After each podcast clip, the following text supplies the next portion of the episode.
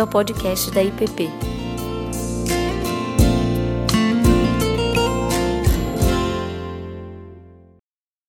Bom dia, gente. Graça e paz da parte do nosso Deus. Seguimos hoje mais uma conversa, um bate-papo sobre a beleza que salva o mundo, a presença de Cristo na arte, na cultura. Ao longo desse mês todo de julho, se você ainda não participou de nenhum desses encontros, temos feito uma caminhada um pouco diferente do que o usual para nosso tempo de escola dominical onde temos abordado alguns textos bíblicos, mas não de maneira expositiva, como é a nossa preferência e costume.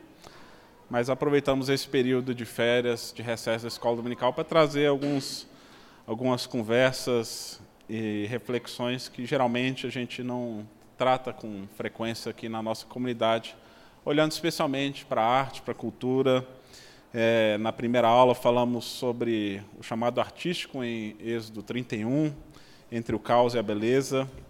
Segunda aula, uma apologética para o imaginário, o que, que o apóstolo Paulo tem a ver com Steve Jobs e a linguagem religiosa da Apple.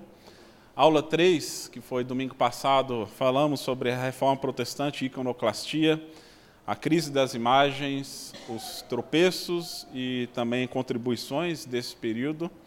É um desafio enorme nós olharmos para a história, até mesmo julgarmos a história, né, mas a intenção é simplesmente trazer um pouco da, de onde nós viemos né, e por que estamos onde estamos e como nós entendemos o lugar das artes na igreja hoje.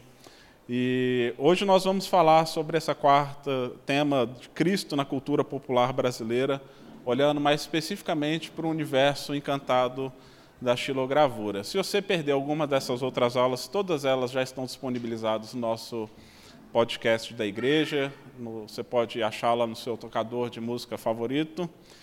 E na próxima aula, que é domingo que vem, nós vamos ter a, a conclusão a, desse processo como um todo, que, como eu disse, a, muitos desses temas aqui foram objetos de pesquisa durante meu tempo de mestrado ah, lá no Regent, dentre outros temas e assuntos trabalhados, mas o de hoje especificamente e o de domingo que vem foram parte do meu trabalho de conclusão do curso, no qual consistia entre uma, um texto, né, um trabalho acadêmico, um projeto teórico e também uma parte prática.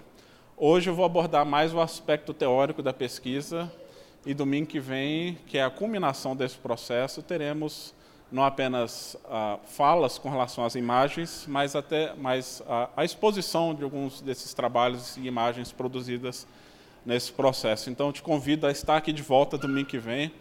Vai ser uma manhã diferente, já vou avisando.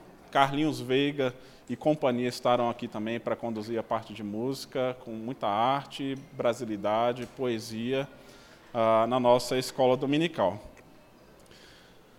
Mas hoje vamos falar sobre Cristo na cultura popular brasileira e o universo encantado da xilogravura.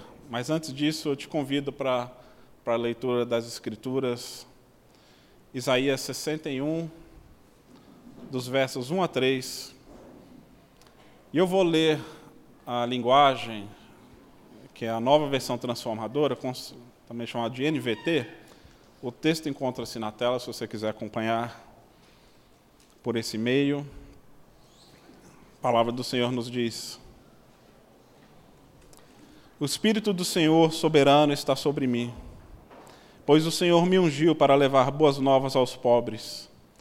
Ele me enviou para consolar os de coração quebrantado e para proclamar que os cativos serão soltos e os prisioneiros libertos ele me enviou para dizer aos que choram que é chegado o tempo do favor do Senhor e que o dia da ira de Deus contra os seus inimigos.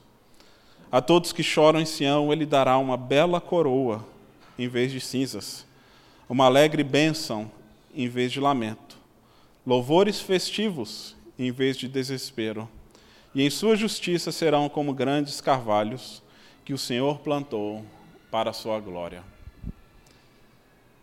Agora farei a leitura na versão A Mensagem, que é essa paráfrase do Eugene Peterson, que diz o seguinte: desse mesmo texto. O Espírito do Eterno, o Senhor, está sobre mim, porque o Eterno me ungiu. Ele me enviou para pregar as boas novas aos pobres, curar os de coração partido, anunciar liberdade aos cativos e perdão a todos os prisioneiros. O Eterno me enviou para anunciar o ano da sua graça, a celebração da data em que Deus destruiu os nossos inimigos e a consolar todos os que choram, para cuidar das necessidades de todos os que sofrem em Sião e entregar a eles flores de esperança em vez de cinzas, mensagens de alegria em vez de notícias de calamidade, um coração de louvor em vez de espírito angustiado, e o nome dele será mudado para carvalhos de justiça, plantados pelo Eterno para a sua glória. Vamos orar? Pai amado, pedimos que, à medida em que a gente reflete na Sua palavra, e que por meio dessa meditação o Senhor fale conosco, mostrando cada vez mais da Tua beleza, que se manifesta por meio das Tuas Escrituras, mas também por meio da tua criação, ó Pai. Que possamos ser renovados a cada dia pela, pelo teu Espírito, pelo teu Evangelho, e capacitados, ó Deus, a responder os desafios do nosso tempo, compreendendo o nosso lugar dentro do país que estamos, dentro da nossa própria cultura. É o que nós oramos a Ti e pedimos no nome de Jesus. Amém, Pai. Gente, eu, eu peço licença logo de cara, porque eu sei que muitos estiveram na minha apresentação final do meu trabalho de conclusão de curso do Regent. E foi um momento um, algo agridoce, porque estávamos no meio da pandemia, então não podia fazer uma apresentação presencial, lá como era proposto, ter uma exposição na galeria, as pessoas irem lá e ter uma celebração pessoal, poder abraçar as pessoas. Por outro lado, como estava tudo online, isso possibilitou que esse trabalho pudesse ser transmitido para vários lugares do mundo e as pessoas aqui da igreja participaram de maneira maciça, tiveram presentes, comentando, falando, ouvindo, e isso foi, foi um momento de muita alegria para mim. O, o meu orientador e também a coordenadora do curso disse que ficaram impressionados porque nunca tinham visto tantas pessoas participando de um trabalho de conclusão como esse, e a maioria era brasileira. Então eles, eles falaram assim: eu não estou entendendo nada do que eles estão escrevendo, mas eu imagino que eles estão animados. Então, muitas das coisas que eu vou apresentar aqui, eu sei que muitos já ouviram e viram isso há dois anos atrás. Tentei trazer algumas coisas novas. Outros estiveram aqui no Visão e eu também trouxe algumas coisas que eu vou trazer hoje. Então, se você já ouviu algumas dessas coisas que eu já falei, eu peço a sua paciência e compreensão, mas achamos que seria importante também trazer isso para a igreja como um todo.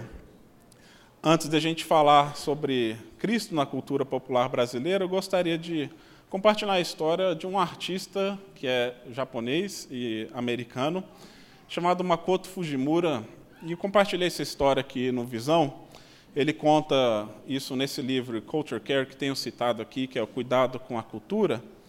E o Makoto, ele é um artista e teólogo hoje bem reconhecido, não apenas no ambiente cristão, mas fora. Ele reside hoje e tem o seu espaço, o seu ateliê em Nova York, participa de galerias no mundo inteiro. Ele foi presbítero na igreja Redeemer, que era a igreja do pastor Tim Keller, que é bastante conhecido. E hoje circula bem nesse ambiente das artes, com figuras assim bastante conhecidas, como Bono e tantos outros, ah, e, e, goza de um grande respeito e admiração pelo seu trabalho. Ele fez ah, algumas ilustrações e pinturas para a edição comemorativa da King James, de 400 anos. Então, imagens belíssimas, no qual ele traz técnicas milenares japonesas com uso de muitas tintas, pigmentos, ah, nas suas obras, que muitas vezes são um, um, pouco abstratas, não são tão figurativas assim, mas carregadas ah, de beleza e de significado por trás delas. E muito do trabalho da obra dele é falando um pouco sobre a relação também de beleza com o sofrimento, com a dor, ah, com a sua herança cultural nipônica, e isso é algo bastante comum dentro da sua própria cultura. E o seu ateliê ficava a poucos metros de ali onde aconteceu os atentados de 11 de setembro, ah, no qual caíram as torres gêmeas, e isso foi, um, obviamente, um trauma para aquela população, para todo ah, o país, e ele, em particular, disse que isso mexeu muito com a maneira como ele deveria responder, então, a esses ataques. Como que você lida com a dor como que você lida com a tragédia, né? como que você responde essas questões, responde ao ódio, né? sendo um cristão e sendo um artista cristão.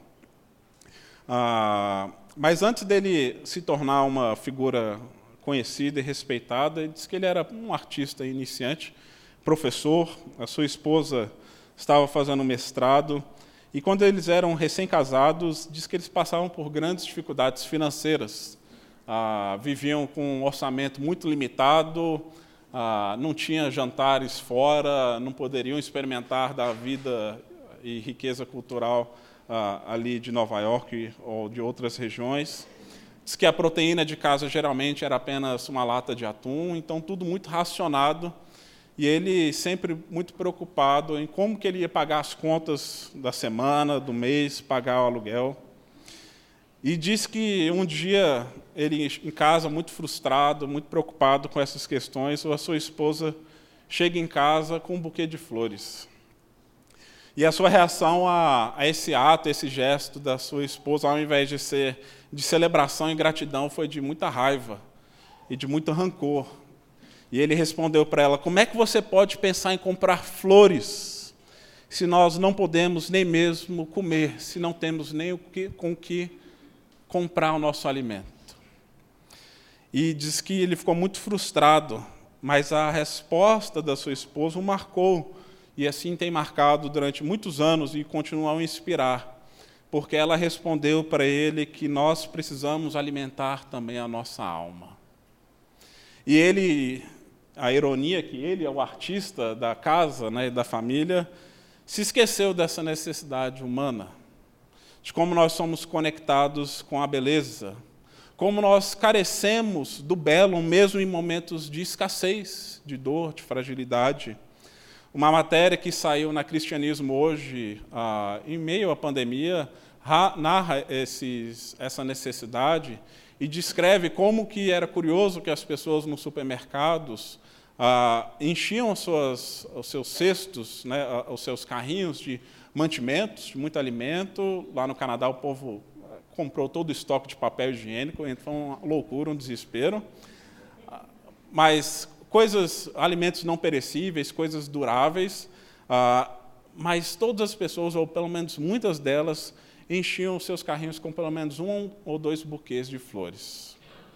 Então, mesmo em meio a uma situação de desconforto, de adversidade, de incerteza, de buscar coisas mais perenes, as pessoas continuavam a investir em flores que são frágeis, que vão secar. Mas, de algum modo, revela nosso anseio pelo belo e o nosso anseio por algo que vai além da nossa condição caída no mundo em que nós vivemos.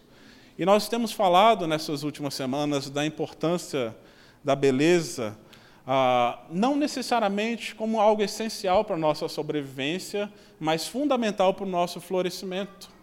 E hoje há muitas pesquisas que mostram isso, né, de que as pessoas e pacientes em tratamento, seja no ambiente hospitalar ou em outros ambientes lidando com questões de saúde mental, reagem melhor, estímulos melhores quando o ambiente é mais agradável. Por isso nós temos tratamentos hoje como cromoterapia, musicoterapia, porque nós respondemos bem a esses estímulos.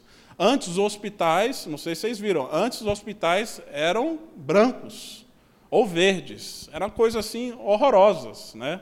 Você entrava ali e você sentia realmente num ambiente estranho, né? Estéreo, que era para transmitir essa sensação de esterilidade, de limpeza, de descontaminação, mas a, as pesquisas foram mostrando que as pessoas reagem mal a, a, esse tipo de ambiente. E que hoje, se você vai nos hospitais mais modernos, eles são todos decorados, coloridos, né, cheios de obras de arte. Ah, os quartos lembram mais quartos familiares. Então, nós vemos que isso tudo reflete na maneira como nós reagimos. Nós podemos fazer um culto sem instrumentos musicais e sem arranjos, mas sem dúvida eles serão mais pobres se a gente tirar esses elementos. E por isso o Makoto Fujimura nesse livro ele fala que cuidar da cultura é cuidar da alma da cultura, trazer para nossa cultura um buquê de flores, como uma lembrança de que a beleza, tanto efêmera quanto duradoura, estão presentes mesmo nos ambientes mais inóspitos, onde até mesmo a sobrevivência está em jogo. E eu acho curioso que algumas dessas traduções mais recentes do texto de Isaías 61 falam exatamente disso. Que Jesus ele vem trazer uma bela coroa no lugar de cinzas, uma alegre bênção, louvores festivos em vez de desespero. Então, o que Cristo faz conosco e a sua obra de restauração da criação envolve o resgate da própria beleza, de trazer a beleza de volta para um mundo marcado pelas cinzas, pelo lamento, pela dor. E acho que por isso também, corretamente, que Eugene Peterson traduz isso de outro modo, dizendo que Jesus ele veio trazer flores de esperança ao invés de cinzas. Essa coroa provavelmente é uma coroa florida, no qual ele vem trazer no lugar das cinzas que as pessoas depositavam nas suas cabeças em momento de luto.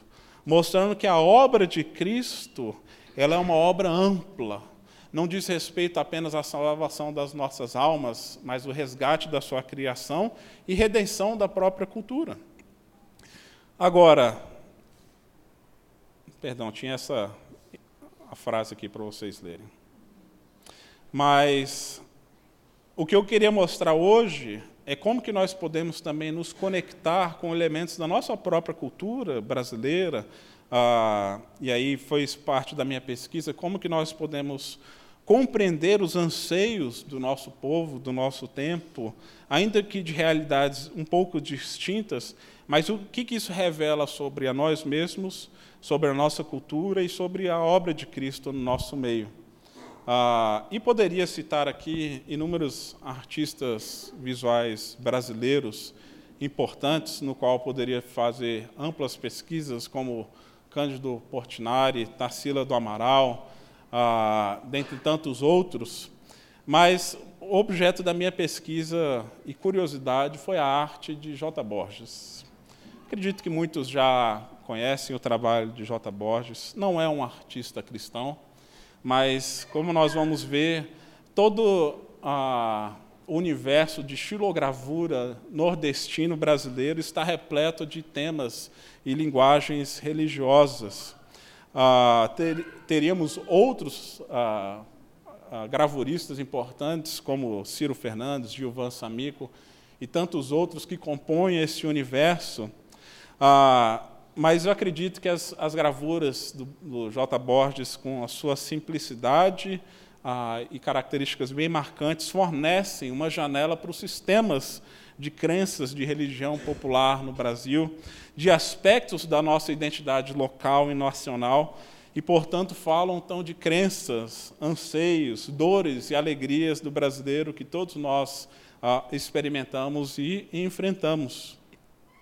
Para Samuel Escobar, conhecido teólogo e missiólogo peruano, ele afirma que os sinais de uma presença vigorosa de Cristo na cultura latino-americana são inegáveis. E há duas maneiras de explorar essa presença, de compreender como que as pessoas veem Cristo e como que ele se expressa na cultura.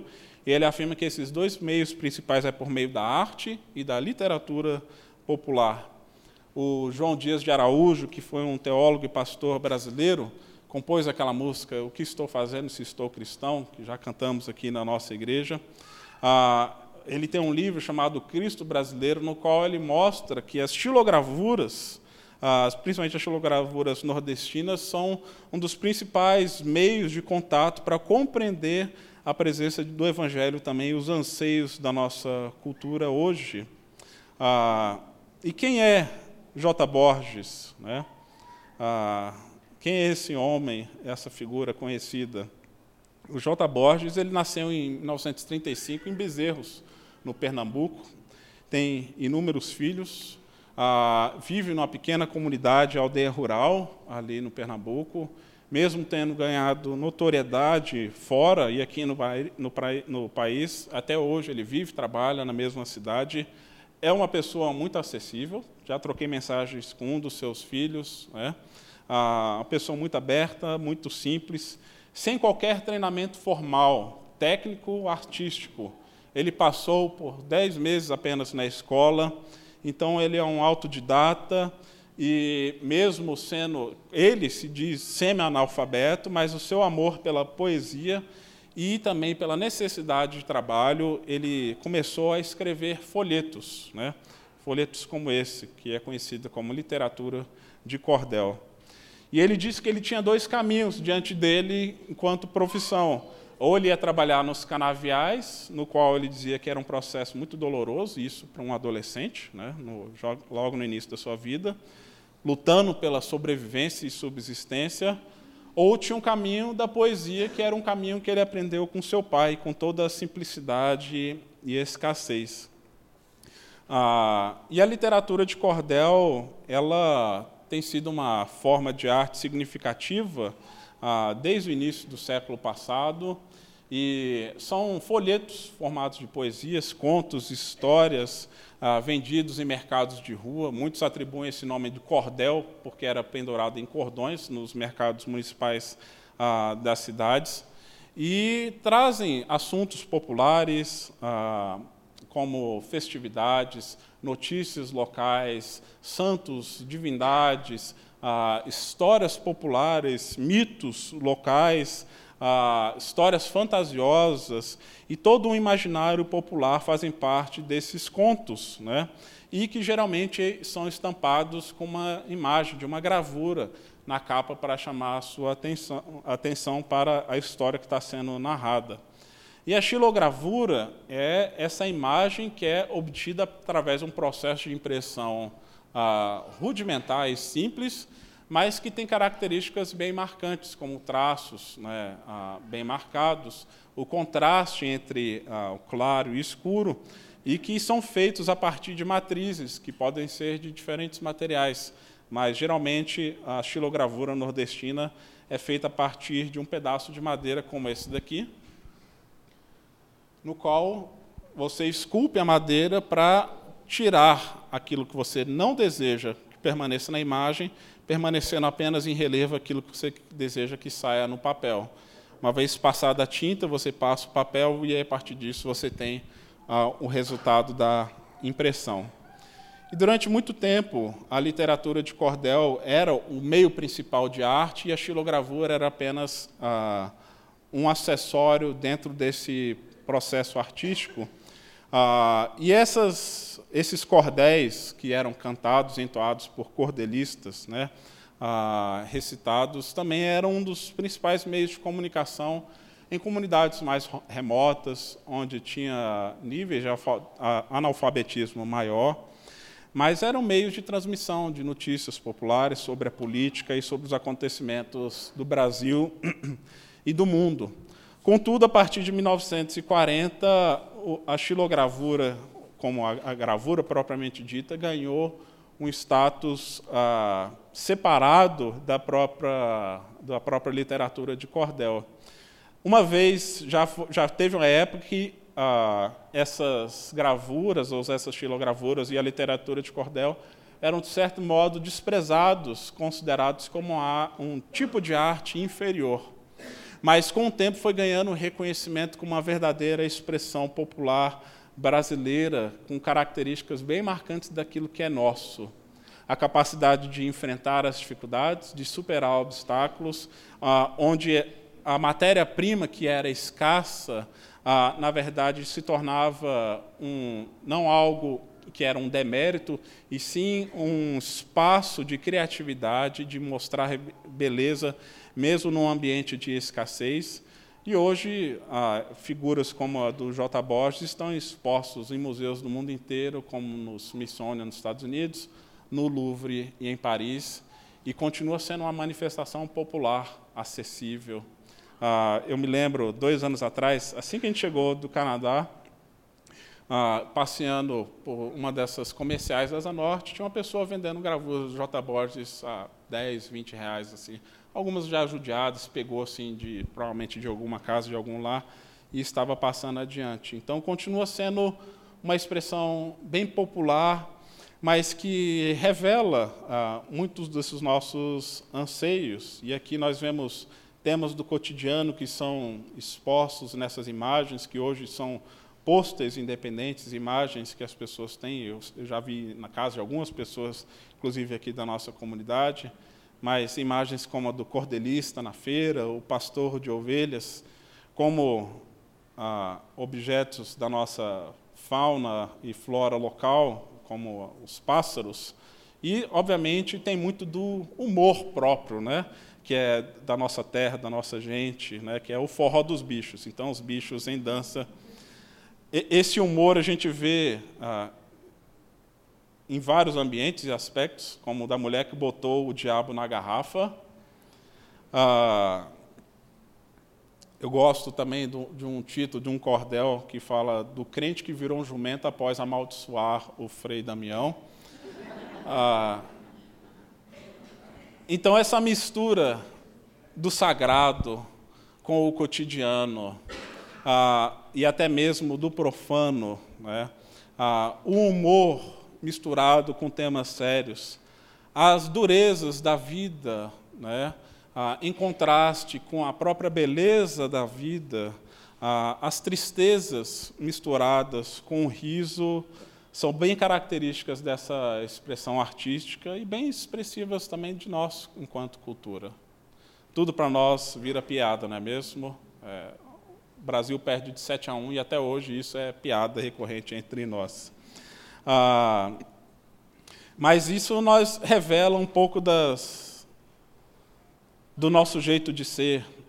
E está aí uma das imagens, que é das mais conhecidas do J. Borges, chamado Monstro do Sertão, que retrata o sol como uma besta. Ah, e fala que ela é uma peça bonita, então é, ela é objeto do Criador, mas ao mesmo tempo é uma maldição que castiga a terra. Ah, e aí tem esse pequeno poema no qual é descrito: sou uma peça bonita, feita pelo Criador. Sou quente e clareio o mundo, no sertão eu sou o terror, porque acabo com a lavoura do pobre agricultor. Então a gente vê ah, essa arte que reconhece as duras realidades da vida, mas ao mesmo tempo celebra a sua beleza. Esse poema revela os paradoxos da vida debaixo do sol. O mesmo sol que ilumina o mundo é o sol que mata as colheitas, é o que traz vida, mas ao mesmo tempo que torna a vida ah, desses homens e mulheres muito difícil no sertão. Ah, e é que ele descreve o sol como uma besta implacável. Né? E isso é comum em muitas outras imagens. Né? da estilogravura nordestina, como o Sol Quente no Sertão, ah, e outras tantas imagens de famílias de retirantes tentando fugir da seca para outros ambientes. Né?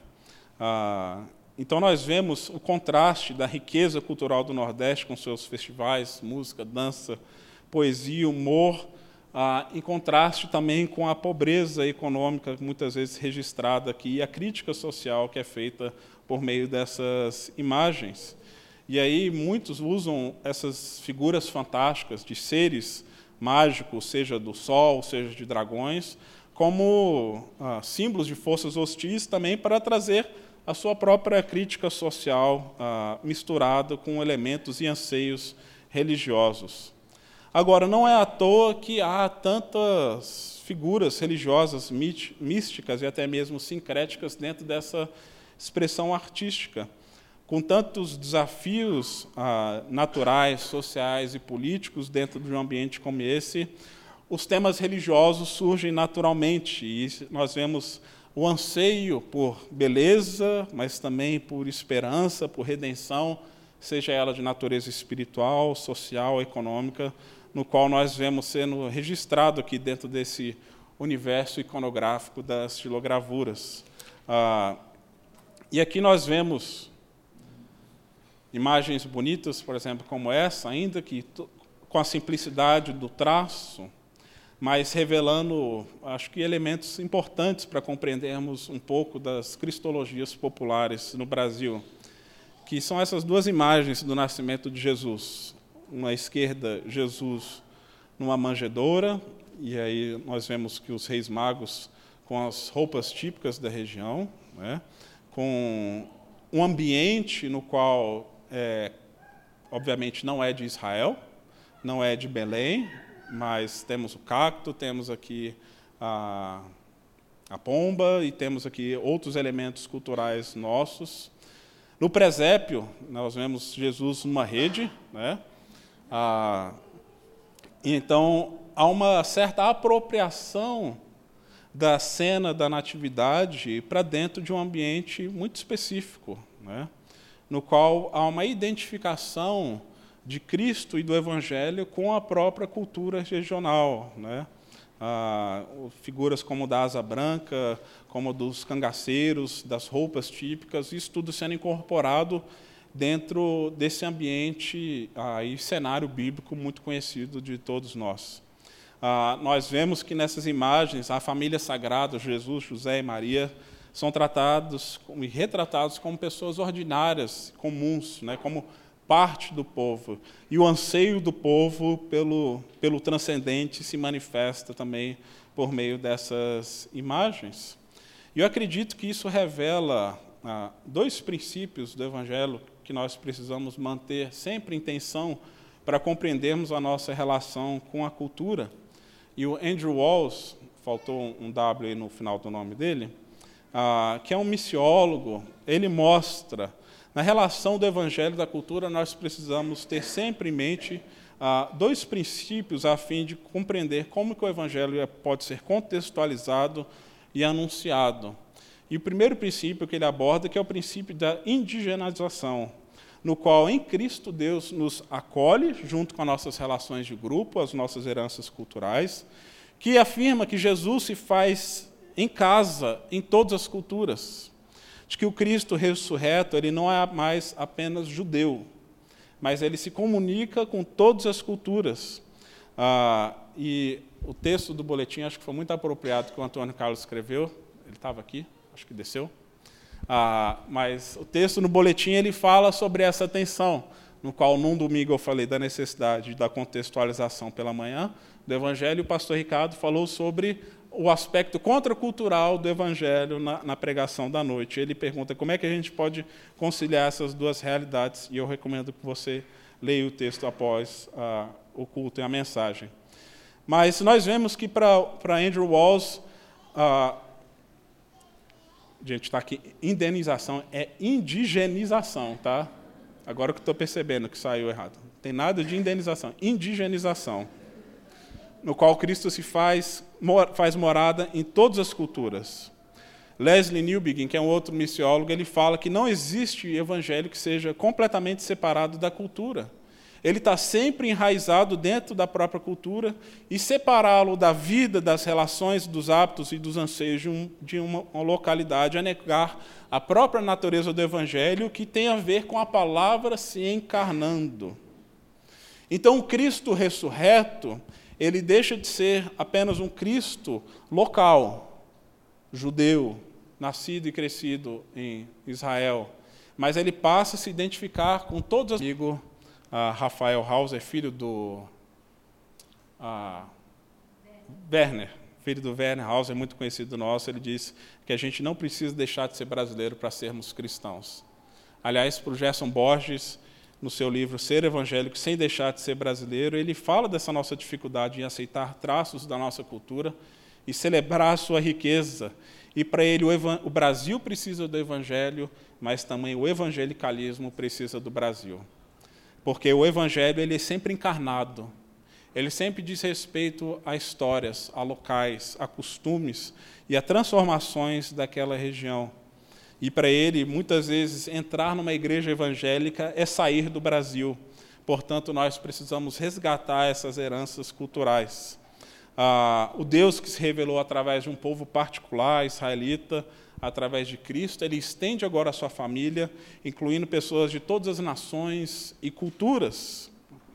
Ah, e eu acho muito bonita a expressão que temos em Isaías 60, quando nós temos a descrição da nova Jerusalém, da nova criação, no qual Cristo está sentado no trono dessa cidade, nós temos a descrição dos reis, juntamente com os povos, entrando nessa cidade celestial, trazendo as riquezas das nações.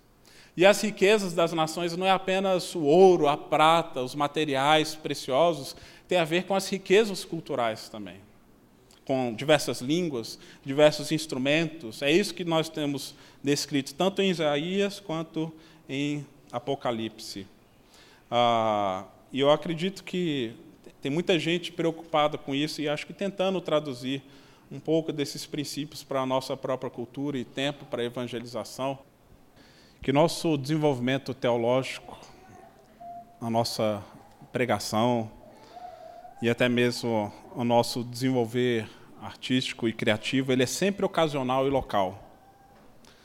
O evangelho ele deve ser traduzido a contextos específicos, a histórias específicas, encarnado na nossa própria vida, no qual ah, nós nos conectamos com a dor do outro, conhecemos, reconhecemos ah, não apenas a cultura de modo geral, mas os anseios mais profundos da alma humana. E aí por isso que o Walls fala que esse é um princípio importante para nós compreendermos como que Cristo se faz presente em meio às culturas e transforma elas. Agora, intenção, e aí, ah, juntamente com esse princípio da indigenização, nós precisamos manter para ele sempre o princípio da peregrinação, que diz respeito a não apenas como o Evangelho afirma o valor da cultura, mas ao mesmo tempo questiona todas as culturas. De que para ele Deus não apenas toma os povos como são, mas também os transforma para aquilo que, eles dese... para que ele deseja. Ao mesmo tempo que Cristo ele se faz presente em todas as culturas, nenhuma sociedade vai o encaixar no sistema sem dor, sem ajustes. E então Leslie Newbegin vai dizer que se o evangelho não pode ser separado da cultura, por outro lado, o evangelho encarnado questiona todas as culturas, inclusive aquela em que ele foi originalmente encarnado. Então nunca há uma aceitação a crítica da cultura, Logo, nossa afirmação ela é sempre de afirmação e de antítese. É de celebração, de reconhecimento à graça comum que há no nosso meio, a beleza e a riqueza cultural e da herança que nós trazemos, mas ao mesmo tempo é de questionamento e de críticas e de trazer algo novo para esse contexto a partir do Evangelho. E aí o também teólogo e missiólogo Ronaldo Lidoro ele vai dizer que o evangelho ele é supracultural, porque ele define e explica a cultura e não o contrário. Muitas vezes nós fazemos o contrário a fim de tentarmos ah, tornar o evangelho mais palatável, mas ele afirma que é o evangelho que define a cultura. Ele é cultural por ter sido revelado à humanidade em seu próprio contexto e história. Intercultural por juntar ao redor de Jesus pessoas de todos os povos transcultural, quando transmitido de uma cultura e outra, e contracultural, pois sempre confronta o homem em sua própria cultura. Então, se por um lado nós não precisamos uh, deixar de ser brasileiros para sermos cristãos, o Evangelho não apenas quer transformar os brasileiros, mas a própria brasilidade. Nossa própria cultura, nosso próprio meio, nosso próprio jeito de ser, os nossos costumes, ah, muitas vezes né, trôpegos. Ah, e se de um lado nós vemos de maneira tão bela a identificação de Cristo com elementos da cultura popular, nós vemos também por meio dessas imagens que a figura de Cristo também ela fica ah, de um certo modo apagada em meio a tantos outros elementos religiosos no qual tendem a ofuscar a presença de Cristo, que é comum da religiosidade popular do Brasil, como nós ah, sabemos bem. Ah, nessa imagem, nessa, nesse cordel da moça que virou cobra, ah, João Dias de Araújo afirma que quem ah, ajuda a moça a vencer o grande conflito não é o próprio Cristo, e sim Cristo é chamado a convocar forças divinas e orixás poderosos para auxiliá-lo na tarefa, pois ele é incapaz por si só de salvá-la. E aí nós vemos ah, outras figuras que são misturadas com esses elementos, no qual acabam mostrando que o anseio pelo transcendente e pela religiosidade dentro do nosso meio e cultura leva-se para associações com inúmeras outras figuras que não necessariamente o Cristo que de fato traz transformação, beleza e salvação para a própria cultura. Ah, aliás, quando muitos mostram e pesquisadores apontam o fato de que há mais a figura do diabo do que do próprio Deus ou dos anjos na xilogravura popular brasileira, e o próprio J. Borges vai reconhecer que o diabo é a figura mais importante dentre todas, ah, porque é o que mais inspira medo e causa transformação na mente das pessoas. Veja só o pensamento, né? E como que isso a gente vai incorporando dentro da nossa própria mentalidade e até mesmo dentro da nossa própria espiritualidade, achando que de algum modo o diabo disputa poder com Deus ou disputa poder com o próprio Jesus, no qual há uma guerra, uma batalha que precisa ser ainda vencida, sendo que Cristo já venceu essa batalha, Cristo já venceu ah, essa luta e o diabo é apenas uma criatura dentro ah, desse universo criado por Deus que caiu. Ah, Roberto da Mata, que é um sociólogo, não é um sociólogo cristão, mas faz uma análise muito interessante desse retrato do Brasil, do país que vivemos. Ele afirma que o Brasil ele não opera com a dualidade apenas do certo do errado, do homem da mulher, do casado separado, de Deus, do diabo. Ah, e aí ele vai dizer o seguinte: que do mesmo modo temos pais, padrinhos, patrões e também entidades sobrenaturais que nos protegem e elas podem ser de duas tradições religiosas aparentemente divergentes. Isso realmente não importa. O que para um norte-americano calvinista, um inglês puritano ou francês católico seria sinal de superstição, ou até mesmo de cinismo ou ignorância, para nós é um modo de ampliar as nossas possibilidades de proteção. É também, penso, um modo de enfatizar essa enorme e comovente fé que todos nós temos no sentido e na eternidade da vida.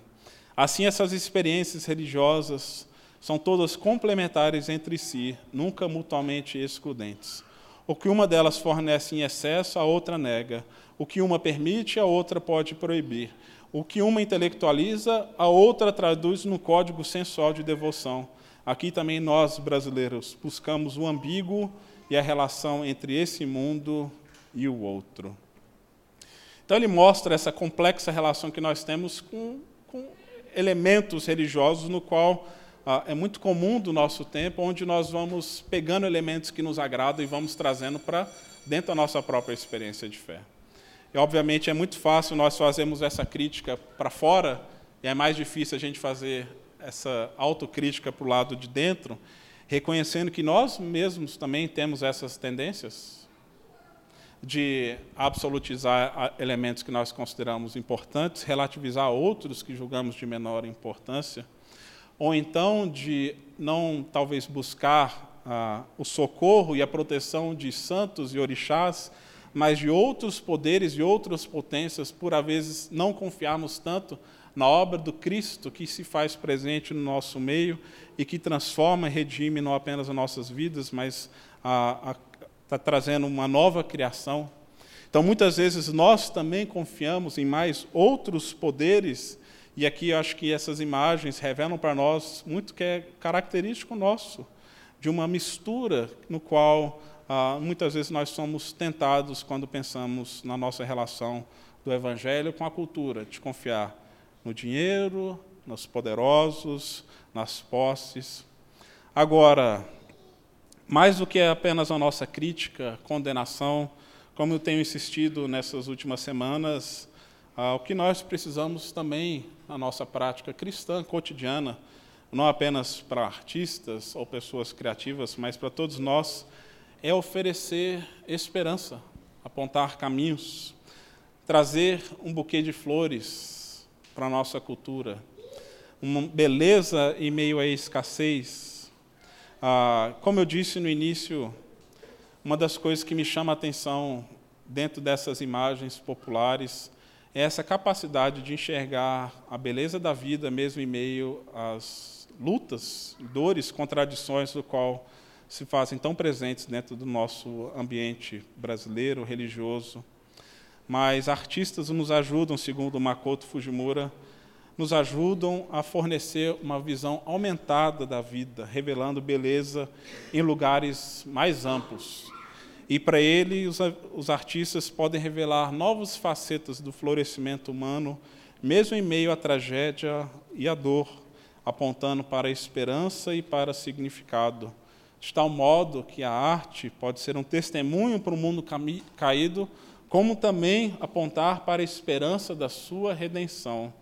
O que nós vemos nessas imagens é um anseio por mudança, é um anseio por uma nova criação, um anseio onde, onde a seca não vai mais castigar, onde as injustiças não vão mais dominar, onde a morte não vai ter a palavra final.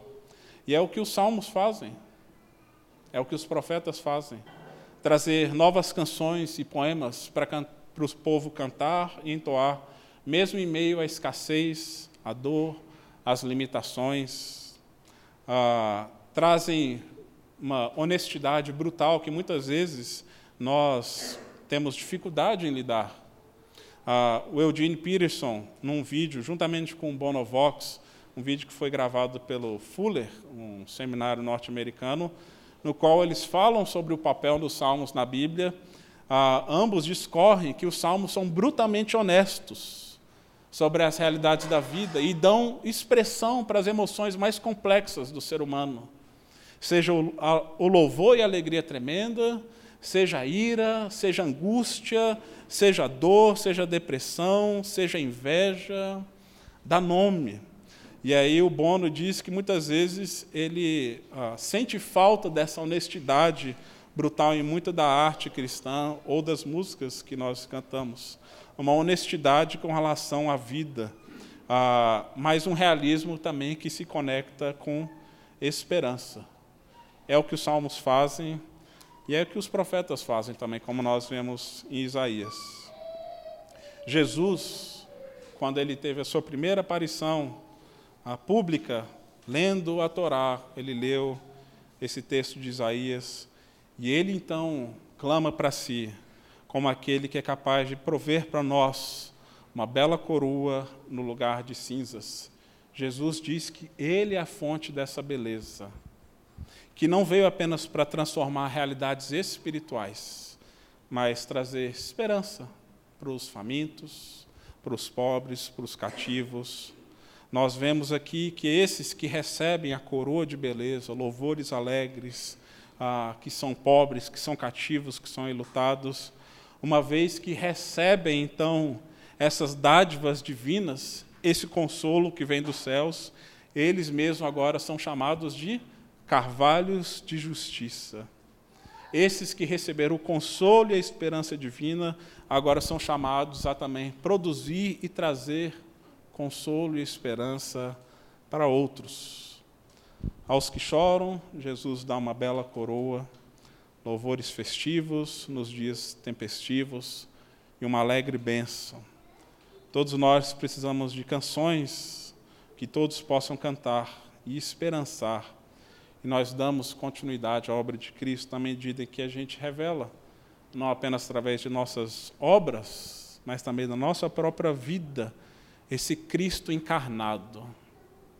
Essa coroa de beleza que transforma a nossa existência no qual afirma as coisas belas que Deus criou no mundo e, ao mesmo tempo, remove de nós toda a sujeira, todas nossas, todos os nossos tropeços, todas as nossas incoerências, para que Ele mesmo se reflita na, na nossa vida e na nossa cultura. Então, para que nossa imaginação seja restaurada e nosso testemunho renovado, a gente precisa regularmente se ver imerso dentro dessa grande narrativa de Deus em Cristo se encarnando e reconciliando o mundo consigo mesmo, de tal modo que nós fazemos parte dessa história e que a nossa cultura também será redimida por meio desse mesmo Evangelho, assim como nós fomos alcançados um dia. Pai amado, obrigado por toda a sua obra, onde o Senhor se encarnou por meio de Jesus Cristo, por meio do Evangelho e trouxe para nós boas novas, louvores festivos, uma bela coroa, Deus, de esperança para o nosso mundo caído, que carece de beleza, ó Pai. Que o Senhor nos dê discernimento de reconhecer a graça comum e a beleza que há no mundo, mas ao mesmo tempo de perceber de maneira crítica e responder com o Evangelho, Pai, encarnado, que a esperança última encontra-se apenas no Senhor, ó Pai. De que o Senhor é a beleza que pode transformar esse mundo, ó Pai. E que possamos ansiar por Ti, ó Deus, ansiar pelo Teu reino e de fazê-lo, Pai, manifesto em meio a esse mundo. Nós agradecemos por tudo que o Senhor tem feito no nosso meio e continue a guiar e guardar o seu povo ao longo desse dia, nosso tempo de culto, de celebração de Santa Ceia. Nós pedimos isso no nome de Cristo. Amém, Pai. Você acabou de ouvir o podcast da IPP. Para saber mais, acesse nossa página em www.ippdf.com.br.